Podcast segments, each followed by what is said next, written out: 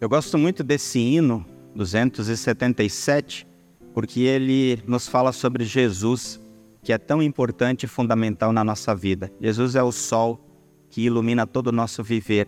E ele, a partir dessa certeza que temos, ele traça também o nosso plano de vida aqui neste mundo e a presença de Jesus constantemente em cada momento da nossa vida. É por Jesus que estamos aqui, é em nome de Jesus que falamos, é por Jesus que nós vivemos, porque Ele vive em nós e é Jesus que queremos testemunhar a todas as pessoas.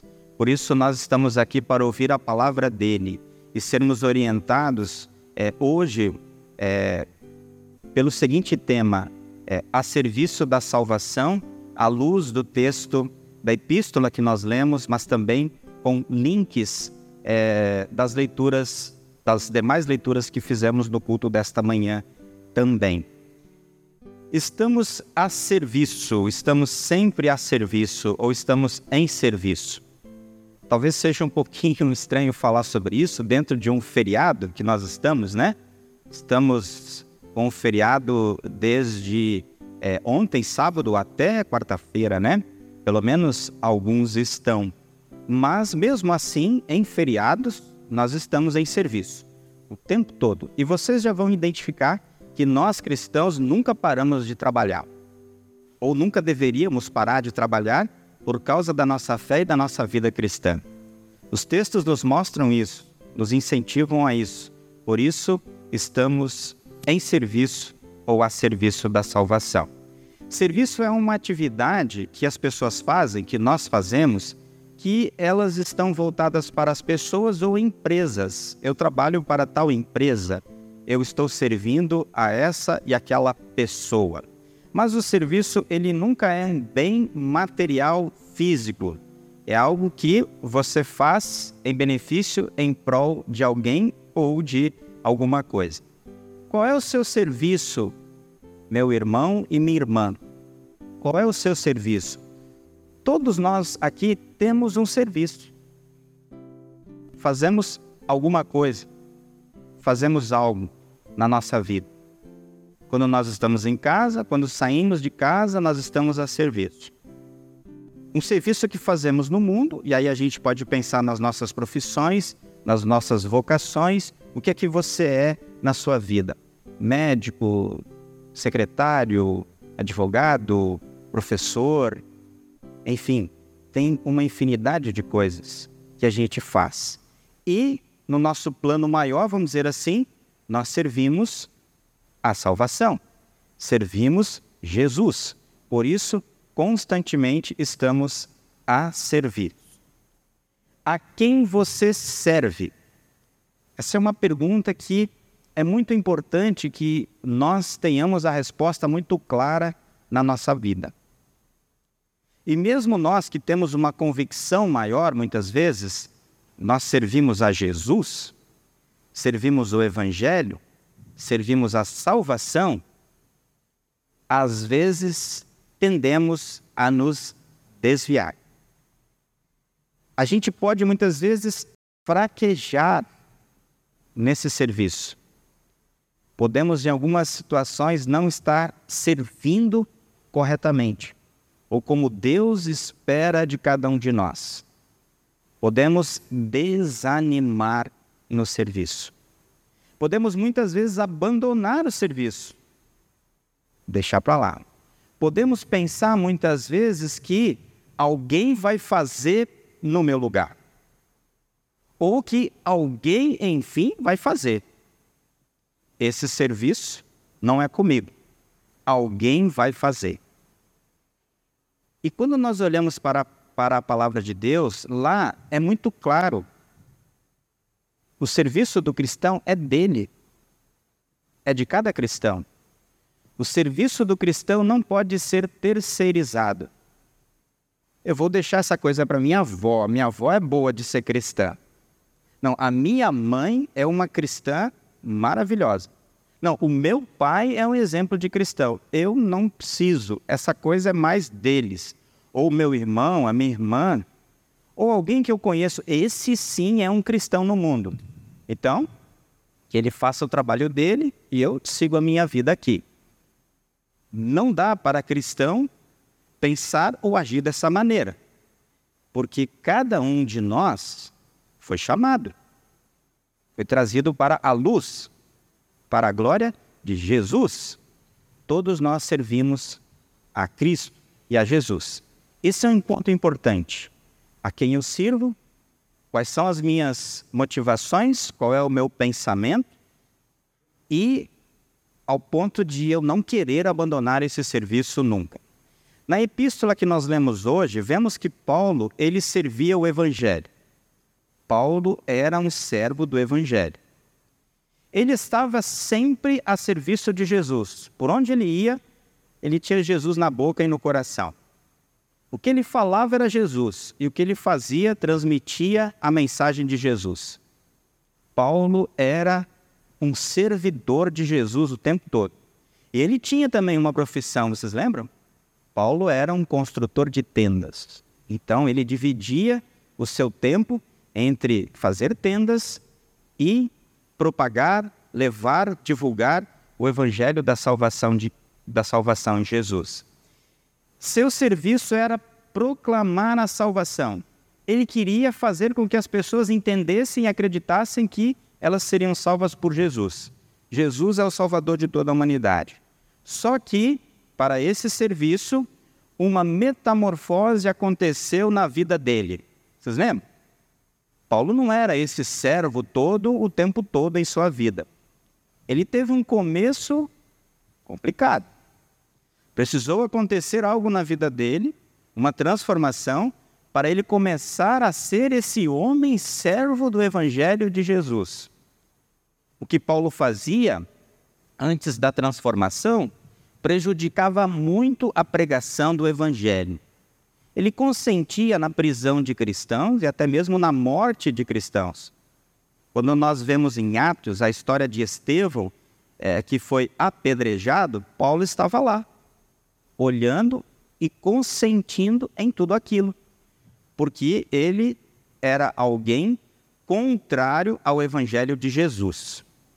Ele não era um cristão, apesar de ser um homem de fé, um judeu, mas ele não cria, não confiava em Jesus como o Messias e o Salvador de toda a humanidade. O que, que aconteceu então na vida de Paulo? Apareceu o servo dos servos, Jesus e transformou por completo o Paulo. Aquela famosa história que ele está indo, né, é, para uma cidade. Jesus então aparece a Paulo e faz então aquela transformação. E a partir daquele chamado, o serviço de Paulo passou a ser diferente e um serviço maravilhoso para as pessoas do tempo dele e para nós as cartas do apóstolo Paulo, o jeito que ele escreveu e o conteúdo de suas cartas transformam a nossa vida. É um bálsamo para a nossa fé. É algo que constantemente devemos ler e reler. O sentido de transformação é uma mudança interior do nosso ser. Fomos mudados para o serviço do Senhor. Você também foi mudado. A Bíblia diz que a gente nasce em pecado. É preciso acontecer uma mudança, porque se Deus não agir, a gente continua no pecado. E aí, por causa disso, não servimos para nada. E aí Deus vem, nos muda, e aí a gente passa a servir, servir a Deus. Antes da transformação, não podíamos servir. Agora, transformados, servimos constantemente. Servimos até que Jesus esteja vivendo nas pessoas. Essa é uma afirmação que nós encontramos em Gálatas 4,19, uma carta que foi escrita por Paulo. Paulo diz lá que ele serve a Jesus até que Jesus viva nas pessoas. Interessante isso, né? É uma insistência, é um cuidado amoroso. Pregar para as pessoas até que as pessoas mudem mudem e passem a crer. Não por causa da nossa insistência, mas por causa da nossa pregação e o trabalho do Espírito Santo. É importante a gente pensar sobre isso. Quando é o momento de desistir de alguém? De não falar mais para aquela pessoa de Jesus? Não convidá-la mais para o culto? Deixar que ela se decida. Qual é o momento? Não há essa resposta. O nosso serviço é falar, pregar, convidar, mostrar a salvação em Jesus. E o restante é o Espírito Santo quem vai fazer. E por que é que Paulo disse isso e por que é que nós vamos servir dessa maneira? Porque Cristo vive em nós. Esse é um texto também de Paulo em Gálatas 2:20. Cristo vive em nós. E porque Cristo vive em nós, nós queremos servir. Lembram de Paulo, o autor da segunda carta aos Coríntios que a gente leu hoje? Um servo de Deus, após a transformação. Viveu o evangelho intensamente e proclamou a salvação para todos. Cristo, quando se encontrou com Paulo, viveu nele, viveu em seu coração e agiu em toda a sua vida. O que Paulo fazia era um reflexo vivo da obra de Jesus em sua vida. Cristo vive em você, Cristo vive em nós. A glória de Jesus vai brilhar por meio do nosso falar e do nosso agir. Por isso estamos a serviço. E quem vai se beneficiar com isso? As pessoas para quem nós falarmos e as pessoas com as quais nós vamos conviver. Quando Paulo serviu, ele tinha um zelo pelo evangelho de Cristo. Ele era zeloso, ele era cuidadoso. Ele explicava nos mínimos detalhes a questão da salvação pela fé. Ele não queria que ninguém ficasse na dúvida. E ele dizia: não é pelas obras, mas pela fé em Cristo que nós somos salvos. Não é por aquilo que a gente faz, mas é pelo Evangelho. A fé vai nos justificando por meio do Evangelho durante a nossa vida. E nós somos transformados de fé em fé. E assim vivemos. Não é nós que conquistamos, mas é Deus que nos dá por meio de Jesus. Tem muita gente que se perde nessa verdade. Tem muita gente que não conhece essa verdade. Tem muita gente que acha que ainda é pelo que ela faz, pelo que ela produz, pelo que ela determina para Deus, pelo que ela exige de Deus, pelos sacrifícios que ela faz pelos jejuns que ela faz. E coloca totalmente de lado a obra de Cristo. E o zelo de Paulo era dizer: Jesus faz tudo por você. Com respeito à salvação e vida eterna, você não coopera, você participa, você recebe. E a partir do que acontece com você e sua vida, você vive e você vive para Jesus, você vive por Jesus, você vive anunciando o evangelho da salvação, porque você já é salvo. É uma gratidão. E é tão bom para você e para nós que a gente quer compartilhar com as pessoas. Fé, evangelho, é coisa que não pode ficar guardada para mim sem ninguém saber. Tem que estar tá guardado no meu coração, na minha mente, mas eu tenho que compartilhar.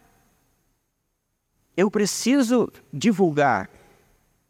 Eu preciso mostrar para as pessoas. E para isso, como Paulo nos diz, precisamos ser zelosos. Nós temos uma preciosidade que é o Evangelho. Um grande presente Deus nos deu. E a gente tem que cuidar desse presente como a gente cuida, às vezes, com muitas coisas materiais na nossa vida. Eu lembro que quando eu tinha 12 anos de idade, eu ganhei o meu primeiro carrinho, que era uma caçamba, que podia carregar terra, brita ou qualquer coisa naquela caçamba. E era um carrinho grande. Gente, eu cuidava daquele carrinho de uma forma assim impressionante. Toda vez que eu terminava de brincar com o carrinho, eu lavava todo o carrinho. As rodas, a caçamba, tudo, sem a minha mãe pedir lavava, secava e guardava. Por quê? Eu queria brincar com ele mais e por um bom tempo. Era um zelo, um cuidado impressionante com aquele carrinho. E às vezes na vida da gente a gente é assim, né? A gente cuida tão bem de coisas materiais e cuida muito, tem um zelo tão assim caprichoso que às vezes com as coisas de Deus não é tanto assim. E a gente precisa mostrar esse zelo também pelas coisas de Deus na nossa vida, porque essas coisas são perenes, elas são eternas e elas são presente de Deus para nós. O zelo pelo Evangelho. Caprichem no Evangelho, cuidem bem dele, mas o cuidado com o Evangelho não é guardar para si igual eu fazia com o meu carrinho, mas é divulgar, é falar, é mostrar, é pregar. Talvez eu precise anunciar o Evangelho para um irmão meu na fé, que está comigo na igreja, talvez para um familiar, e especialmente e também para quem não conhece esse Evangelho. Paulo, além desse zelo pelo Evangelho, ele tinha esperança no Evangelho de Cristo. Esperança. Que esperança era essa? Ele falou várias vezes: Eu estarei com Cristo na eternidade. Eu não tenho dúvida disso. Pode acontecer o que for. Eu tenho a certeza de que estou com o meu Salvador.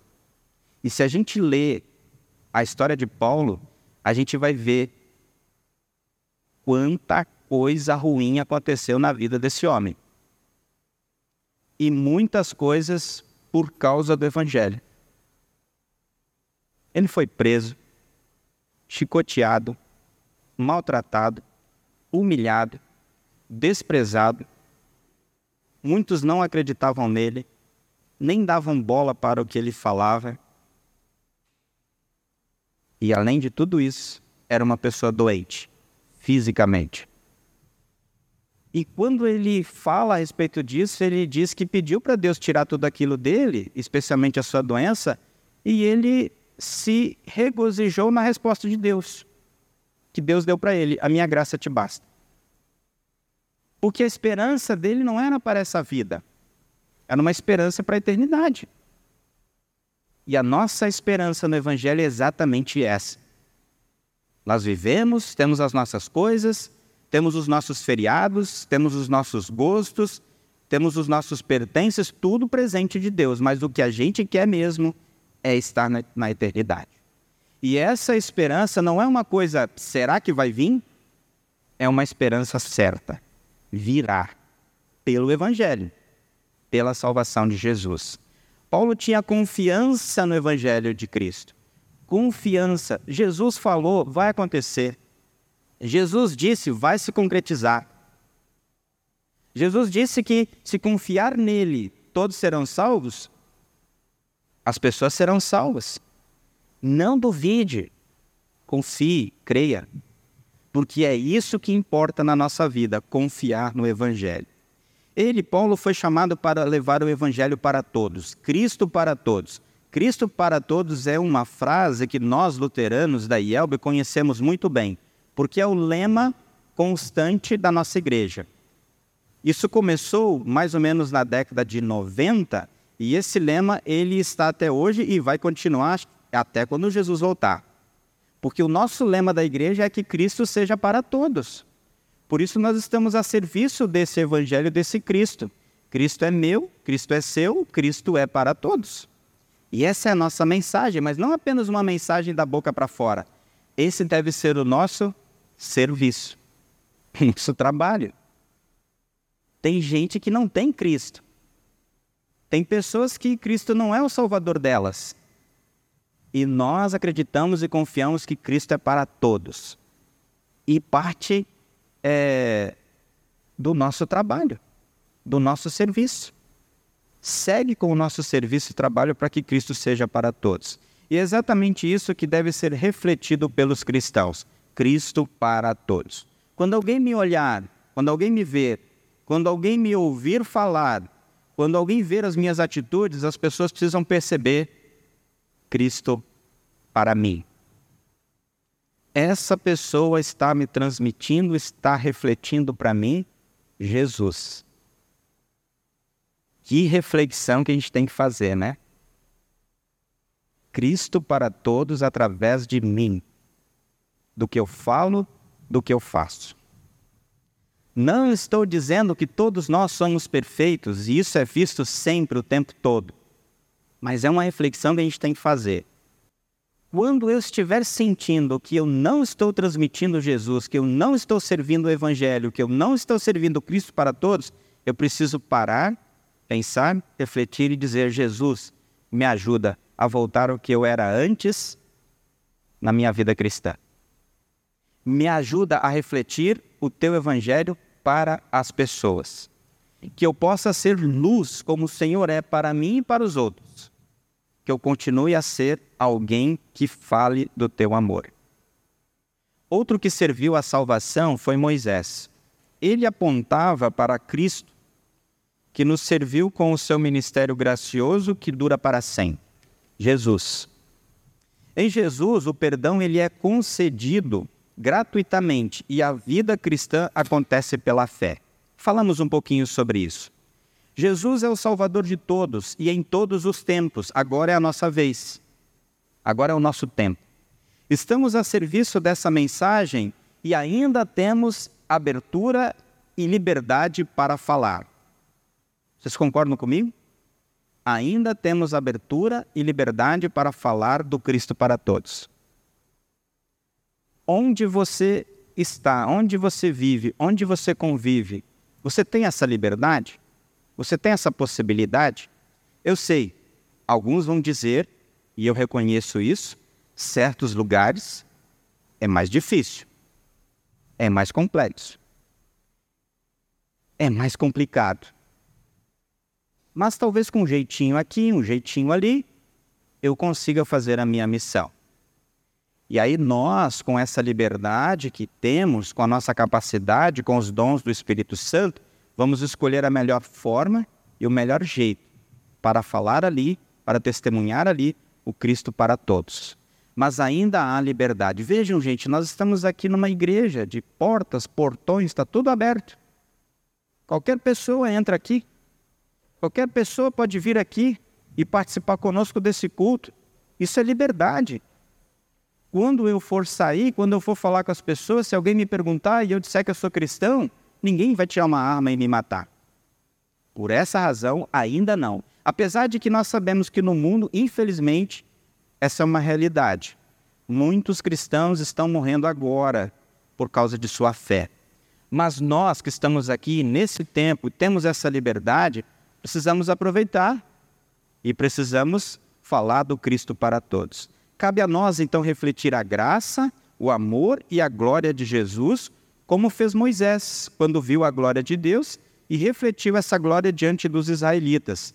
A gente sabe que isso aconteceu quando Moisés subiu o Monte Sinai, recebeu então os Dez Mandamentos e, ao descer, ele então fala os Dez Mandamentos para o povo. Ali estava presente, no rosto de Moisés, a glória de Deus. João, o Evangelho de João, diz que a lei foi dada por Moisés. E a lei, ela mostra que Deus é santo e que nós somos pecadores.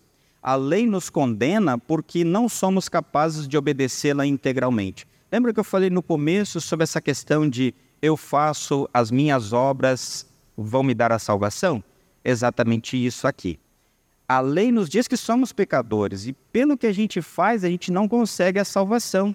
A lei me condena. Então eu preciso de algo diferente. Só que essa lei dada por Deus a Moisés e que nós aprendemos valorizamos e procuramos seguir, ela tem um propósito também de nos apontar para Cristo, a nova aliança. Jesus é a nova aliança. Se não conseguimos ter a justiça própria por meio do cumprimento da lei, temos a justiça de Jesus que vem pela fé. De novo vamos para aquela ponta de que somos salvos por Jesus. E a nova aliança, ela é marcada em Jesus pelo evangelho o Evangelho de Cristo. Moisés, então, ele abre espaço para Cristo. Jesus cumpre a sua lei. Paulo está falando sobre isso no texto da epístola de hoje.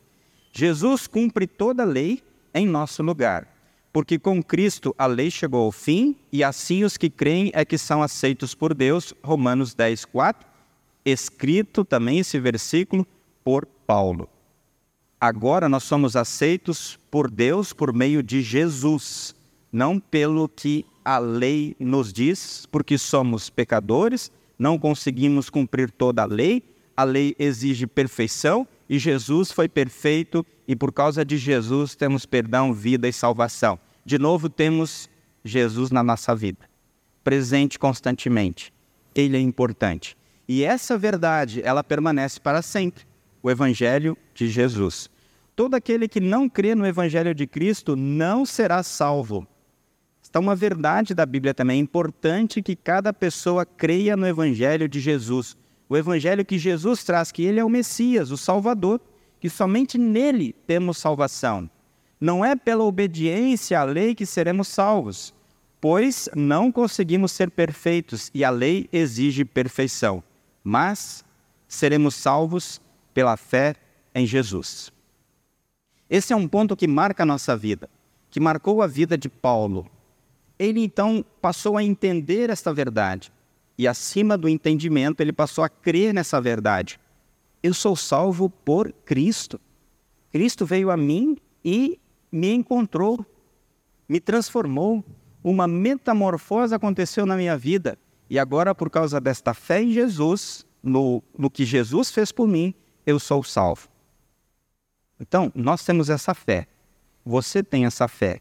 No entanto, infelizmente, muitos ouvidos e corações estão fechados para essa realidade fundamental. Você concorda com isso? Hoje, muitos ouvidos e corações estão fechados para essa verdade, que Cristo é o Salvador de todas as pessoas. Muitas pessoas estão com seus ouvidos e seu coração fechados para essa verdade. A incredulidade está muito viva. Tem muita gente sem o brilho do Evangelho. Muitas pessoas estão perdidas sem Jesus. Elas estão vivendo, uma boa parte das pessoas vivendo bem, aos olhos humanos, aos olhos deste mundo, para as coisas desta vida, mas estão totalmente vazias e perdidas sem Jesus em suas vidas. Por quê? Não creem. Lembra do Cristo para todos? E que eu estou a serviço desse Cristo? É a nossa vez de trabalhar. Sabemos que Deus escolheu a todos em Cristo e que todos são chamados. Você é chamado. A gente falou também da terceirização. Nós não podemos terceirizar o nosso testemunho. É você que foi chamado. Nós que fomos chamados, é nós que vamos fazer esse trabalho. Jesus é o seu Salvador. Jesus morreu por você também. E você feliz por isso, nós felizes por isso. Vamos falar de Jesus. Porque tem muita gente que está sem Jesus, muita gente que não crê e se eu pregar, Deus Espírito Santo disse que vai agir. Porém, muitos não quiseram ouvir o chamado.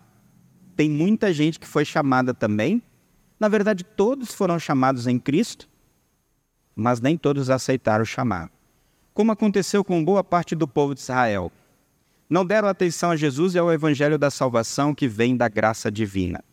Existem muitos hoje que insistem em negar a fé. Só que muitos não querem ouvir a palavra. Para muitos, a incredulidade persiste. No entanto, diz o Senhor: olha como nosso Senhor é amoroso. Apesar da incredulidade ser algo constante na vida de muitas pessoas, muitas pessoas insistem em não crer, em afirmar a sua incredulidade, sua falta de fé. O nosso Senhor diz: se ele voltar, eu vou recebê-lo. Se o Evangelho chegar com a transformação que o Espírito Santo vai fazer, eu vou receber essa pessoa de volta. Vai brilhar nessa pessoa a fé. E vai brilhar nessa pessoa o perdão e a salvação. Por isso é urgente o nosso serviço. Paulo, ele enfrentou a incredulidade com a única arma que ele tinha, o evangelho. Era o evangelho que ele tinha. Era o evangelho que ele anunciava, porque era aquilo que ele tinha recebido de Jesus. E agora, meus irmãos e irmãs, é a nossa vez de lutar. E a mesma arma que Paulo usou que nós temos, o Evangelho, que está à nossa disposição. E nesse serviço que vamos fazer, o que vamos anunciar é que Cristo é o objeto da nossa fé. Cristo, sempre Cristo. De novo, Jesus, sempre Jesus. Cristo para todos. Cristo é o meu Senhor e Salvador. Cristo é para as outras pessoas também. Portanto, o Evangelho é o remédio certo para a lei. A lei condena e mata porque ninguém consegue cumprir. A lei e sua condenação nos levam para Cristo e seu perdão. A lei ela é importante porque ela nos conduz para Jesus. Toda vez que a gente olha a lei de Deus na Bíblia, a gente pode pensar assim, ou não pensar assim eu não estou condenado ao inferno por causa dessa lei. Mas essa lei que eu estou vendo, ela está apontando que eu sou pecador. E eu sou um miserável pecador. Mas tem remédio. Tem Jesus.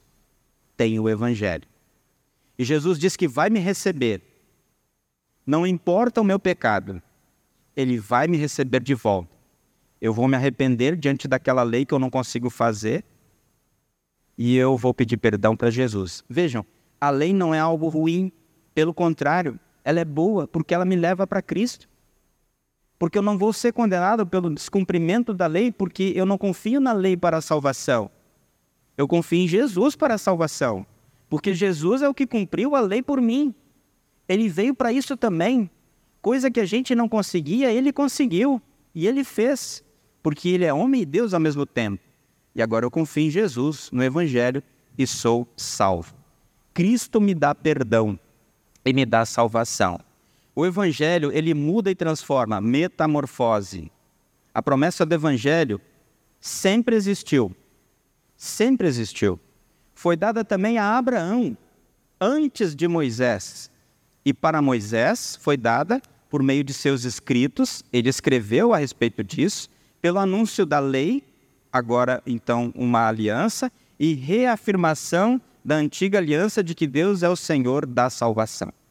Temos nesses personagens o serviço a nós prestado e também à sua geração de que a salvação é para todos e de que a salvação ela é conseguida por meio de Cristo, por meio do Salvador, que sempre foi uma promessa de Deus a partir do pecado de Adão e Eva vocês serão salvos por Cristo.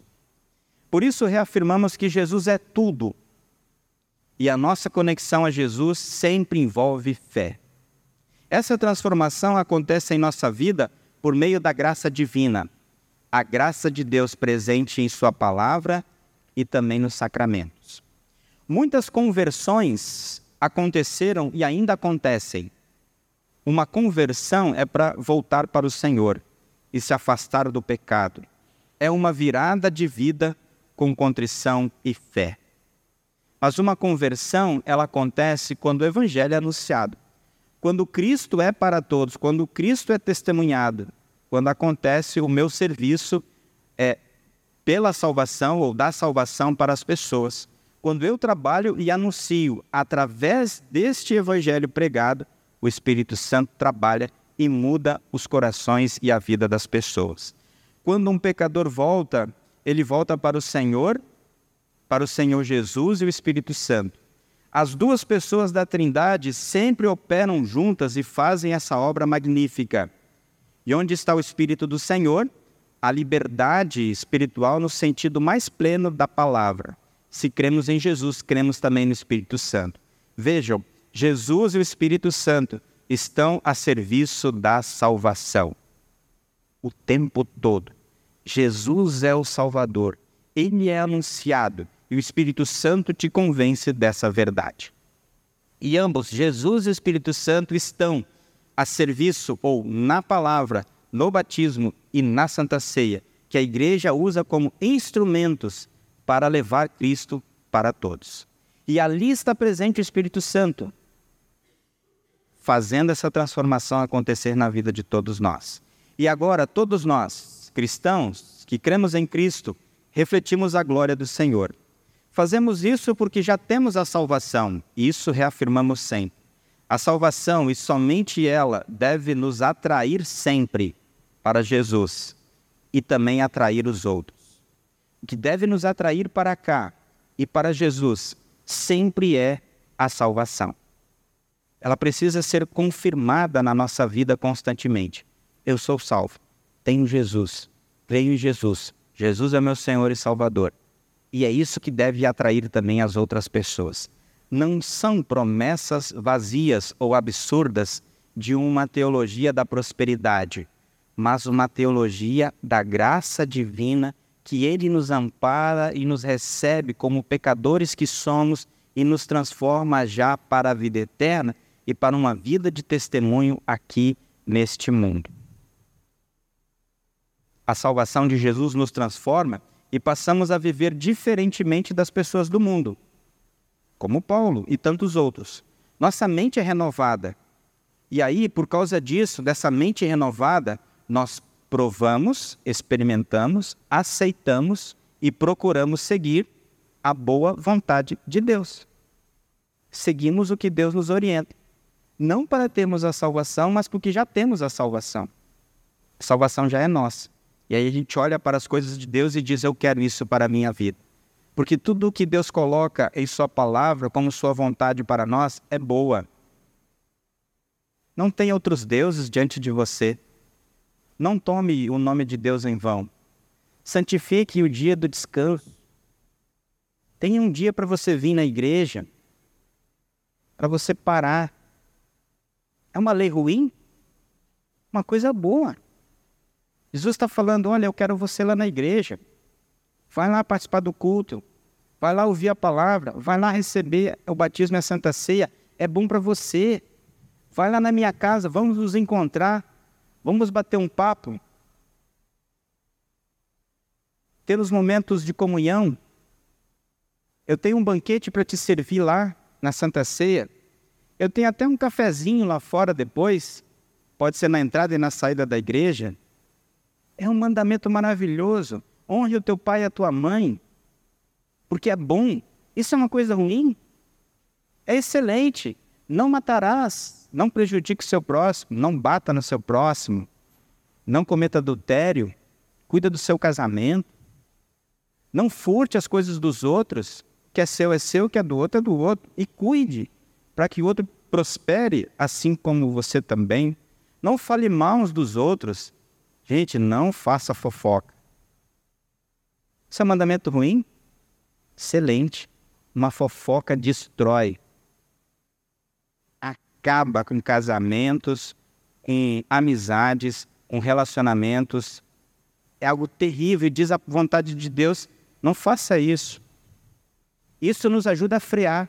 Eu estou com uma vontade de fazer uma fofoca aqui, mas a Bíblia vai me dizer que não, e eu sou freado, eu não faço. Olha que coisa boa. E depois vem o nono e o décimo dizendo: não cobice nada do outro, não cobice a mulher, não cobice as coisas do próximo. Que coisa boa. Trabalhe para que você tenha suas coisas e fique feliz com o que você tem. Não fique inventando coisas para pegar o que é do outro ou ter o que é do outro por inveja ou outro sentimento ruim. Olha quanta coisa boa. Eu só falei, só entre aspas, dos dez mandamentos aqui. Mas a vontade de Deus é boa, só que eu não consigo cumprir. Mas por causa da salvação que eu já tenho e pela obra do Espírito Santo em minha vida, eu olho para a vontade de Deus, para a lei de Deus, e digo: que coisa maravilhosa. Eu aceito isso para minha vida. Eu quero viver assim. Eu vou me esforçar para viver assim e que o Espírito Santo me ajude. E quando eu errar, eu sei onde encontrar o remédio para o perdão: Jesus. Estamos sendo transformados pelo Espírito do Senhor. Já estou terminando, tá? A transformação que acontece na nossa vida, ela é presente e duradoura.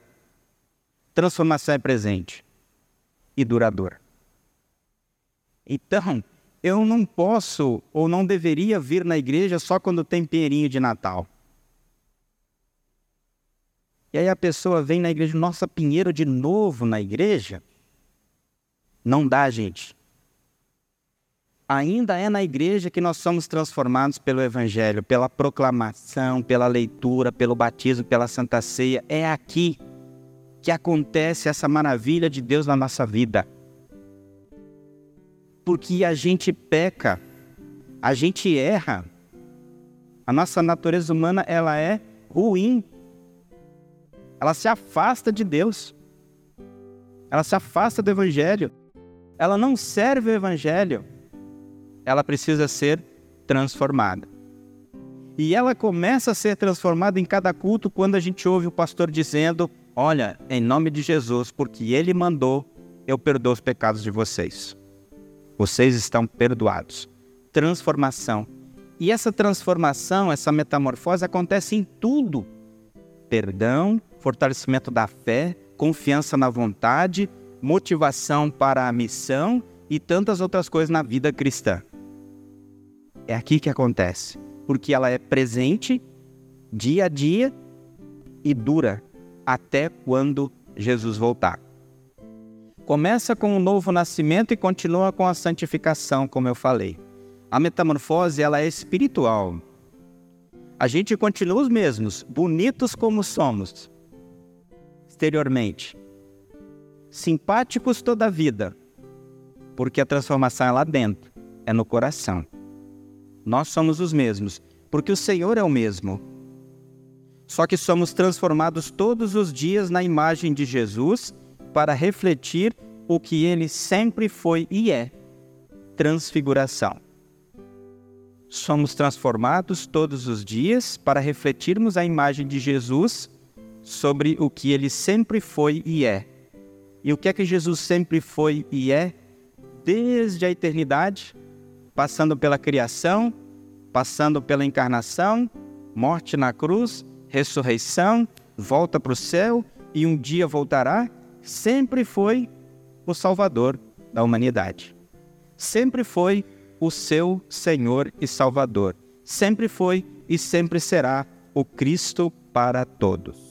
Por isso, a última frase agora, continuemos servindo a salvação com o brilho de Jesus em nós. Amém.